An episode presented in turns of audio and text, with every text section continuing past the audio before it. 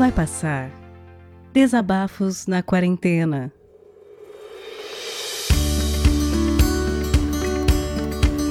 Tá babo, o nenê tá babo. Tá babo, o nenê tá babo. Tô muito babo. O nenê tá babo, acordei babo hoje, tudo bem, gente? Acordei nervoso, acordei bravo hoje. Acordei triste, puto, porque fui checar meu e-mail e porque é chegando o fim do mês e tal, sempre checo meu e-mail porque chega meu boleto de aluguel. Eu moro no apartamento aqui em São Paulo já há quatro anos no mesmo apartamento e no mesmo edifício eu já moro há. Caraca, oito, seis anos. Indo para sete, em fevereiro completo sete no mesmo edifício. Mas tudo bem que o meu edifício antigo era de outra imobiliária, então vamos contar só os quatro, né?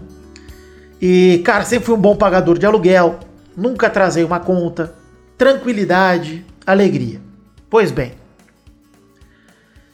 descobri hoje que o reajuste do aluguel foi de, sei lá, mais de 20%, eu fiquei putaço. Mano, como, como pode? É muito absurdo, né? Então o Nenê tá babo, tá gravando o podcast de hoje babo, mas já pedi lá a renegociação. E acho que esse é um ponto que eu queria trazer aqui. A gente tá vivendo um ano tão complicado, né, por causa de pandemia, etc.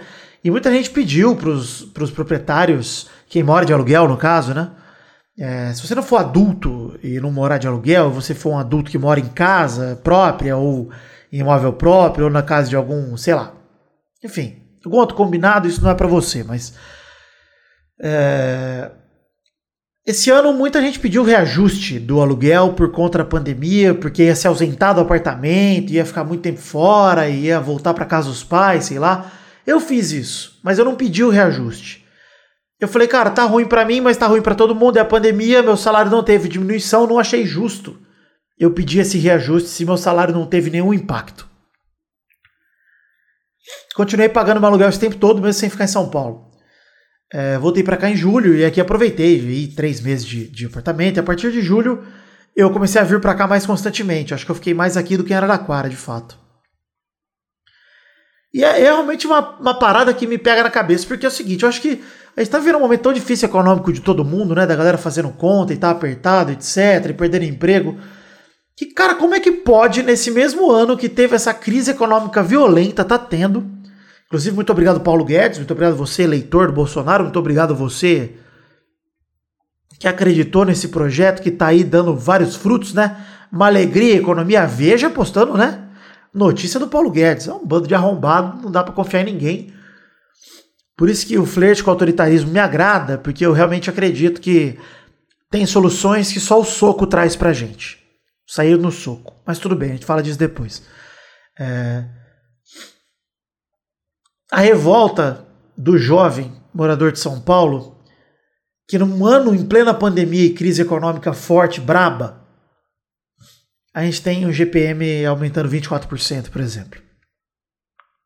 Que é o índice em que se baseia o meu aluguel, por exemplo. E por isso meu aluguel veio com um acréscimo de 20,9%, que é uma loucura, cara. É... Faz um exercício aí. Se o aluguel fosse mil reais, um aumento de 20%, você sai para 1.200. Do nada. Do nada, de um mês para o outro. Do nada, cara. Você tirar 200 contra o teu cu para botar no seu aluguel. Então, sim, eu tô bravo. Tô babo. Tô revoltado. Acho que não faz o menor sentido. Acho que o capitalismo morreu. A gente já sabe disso. Mas todos esses índices, enfim, não fazem o menor sentido. Tá todo mundo mais pobre e pagando mais caro em tudo, absolutamente tudo, em moradia. A gente vai perdendo direito à moradia conforme o tempo vai passando. E quando a gente vê, tá todo mundo suando para ter uma vida de merda, para pagar um aluguel caríssimo e pessoas aí fazendo especulação imobiliária e por aí vai. Enfim, gente, que merda de áudio, né? que vai passar horroroso. Mas é um desabafo que eu trouxe aqui um momento de revolta e um lado da pandemia também, né? O lado econômico, o lado de você estar tá se segurando, cara, e mantendo uma vida legal, e aí, pô. É difícil, cara. Difícil. E aí vem a atração de voltar pro interior, né, cara? Eu podia estar tá voltando, podia entregar meu pé aqui em São Paulo, montar todas as minhas coisas no caminhão de mudança, voltar para casa dos meus pais. Em Araraquara a gente tem a casa que era do meu avô, que meu pai acabou herdando, que tá vazia, que é o escritório dele. Se eu quisesse morar lá, por exemplo, com meu irmão, eu poderia. A gente poderia morar lá, montar nosso equipamento lá, montar um estúdiozinho pra gente lá, botar uma internet maneira, ficar o tempo todo, ir almoçar na casa dos meus pais, que é muito perto, dá pra ir a pé, e voltar para casa, dá pra ficar com o Gabu. Enfim, eu tô amargando uma vida aqui em São Paulo sozinho, sem meu cachorro. Porque eu não quero trazer ele para cá enquanto tiver pandemia, porque eu preciso levar ele passear. E aqui em São Paulo é, eu moro na Praça da Liberdade, é uma muvuca constante. E eu não quero me expor, não é pelo cachorro em si, mas é para não me expor. É para me cuidar. É complicado. Enfim, dureza, né? É, problemas do adulto. É estranho, né? A vida adulta, ela chega, ela te domina e quando você vê, está discutindo como fazer imposto de renda, como assinar cheque. Quem assina cheque? 2020. Mas tudo bem. Enfim, gostei muito do recado da Laurinha de ontem. Laurinha, inclusive, amiga minha que mudou para São Paulo esse ano, deve estar tá pagando também uma bica de aluguel. Força, Laurinha. Mas gostei muito do recado dela e eu quero reverberar esse recado. Tá todo mundo nesse fim de ano preocupado com o ano novo, com o Natal, e muitas famílias têm o costume de se reunirem, e todo mundo preocupado com, ai meu Deus, mas será que estarei pecando se ver o meu tio, se abraçar o meu tio? E eu acho que eu reverbero o recado da Laurinha quando eu digo que esse é difícil demais, obviamente que eu não tô pedindo para ninguém ser irresponsável e sair abraçando, lambendo corrimão. Mas se você confiar minimamente em como sua família está se cuidando.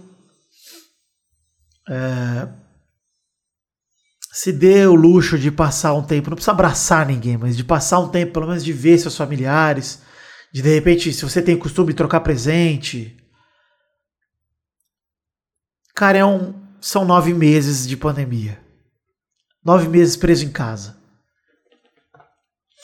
Ninguém é louco de falar que tá legal. Inclusive, me, me envolvi numa discussão no Twitter esses dias aí, justamente por isso. Onde um conhecido meu, enfim, que tem uma cabeça bem idiota, inclusive, tava defendendo a galera que tá indo pra bar, dizendo que, ah, mas o tiozinho do caixa, o garçom, precisam trabalhar. Sim, você que tá indo pro bar está preocupado realmente com o garçom. Você vai pro bar, você marca um rolê com seus amigos para se embebedar, pensando, nossa, que dó que eu tô do Tião, garçom, que limpa a minha mesa. Nossa, que bom que eu venho aqui de Uber e o Tião pega dois ônibus e um metrô para chegar no bar, para trabalhar das seis da tarde às três da manhã. Nossa, eu tô fazendo girar a economia, eu tô ajudando as pessoas. Sabe como você ajuda o garçom, cara? Sabe como você ajuda o tio do caixa, o dono do bar? Você vai lá no bar, no meio da tarde, quando não tiver ninguém, e dá 200 pau pra eles. Vai lá, dá 50 conto pro garçom, 50 conto pro caixa, e volta para sua casa e não consome nada.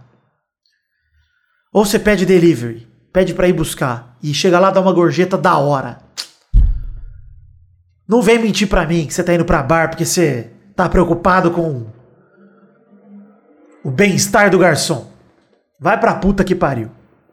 Isso é igual falar que eu jogo lixo no chão porque eu tô gerando emprego pro gari. Ou eu não retiro a bandeja do shopping da mesa porque a tia da limpeza ela tem que ter o que fazer. Eu não sou burro, cara. Eu sei que você tá com saudade de uma baladinha. Fala pra mim. Você tá com saudade de dar beijo na boca em desconhecido? Eu também tô. É legal. Mas não vai pra bar, não, cara. Não justifica uma cagada com outra, mano. O garçom, no ambiente de exploração capitalista absurda que ele tá passando, e lá vem a doutrinação comunista virando a esquina. Mas é a verdade, é o mundo que a gente tá vivendo, o mundo capitalista que obriga a galera a se expor ao vírus por uma questão de sobrevivência e você quer justificar que você está indo pro bar, que você quer ajudar o garçom, bicho, você quer ajudar mesmo, se envolve em quem faz caridade, quem vai em comunidade carente, em movimento social, se envolve no movimento sem teto e ajuda essa galera. Quer ajudar? Ajuda quem precisa de ajuda. Mas ajuda com o movimento social, não ajuda indo pro bar. Para, mano! A Maria Tereza agora tá indo no Haskell. Vai tomar no cu, cara. Enfim. Tô puto com aluguel. Tô puto com gente dando desculpinha para fazer merda. E tô tentando me segurar. Uma parente minha pegou Covid. Fiquei sabendo essa semana. E obviamente que minha mãe já me conhece e já disse que essa pessoa não vai passar o Natal com a gente, porque eu iria também me opor e talvez eu não fosse passar o Natal, porque eu vou voltar para Araquara hoje para passar o Natal com a minha família.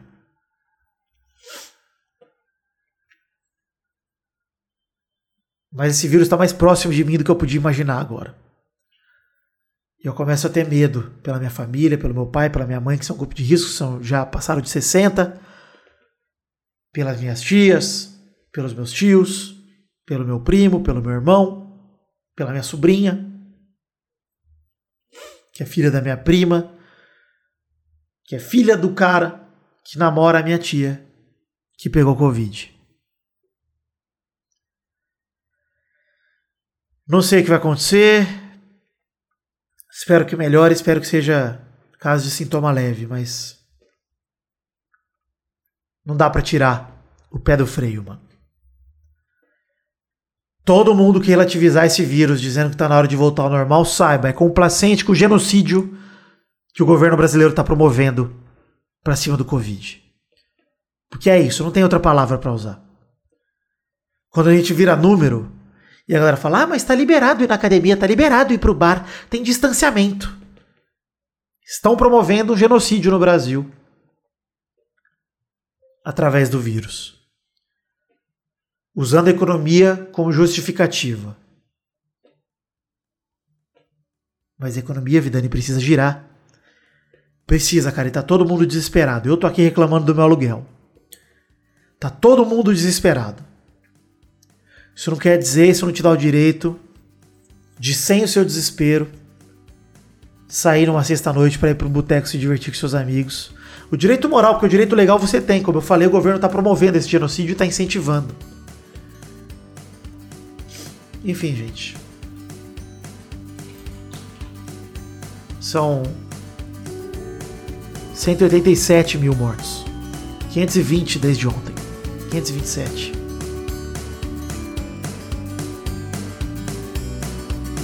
É isso. Uma boa tarde a todo mundo. Meio revoltado. Um Feliz Natal, um bom ano novo. Se dê o luxo de aproveitar com a sua família, mas não perca o cuidado. Sério. Não tá legal não.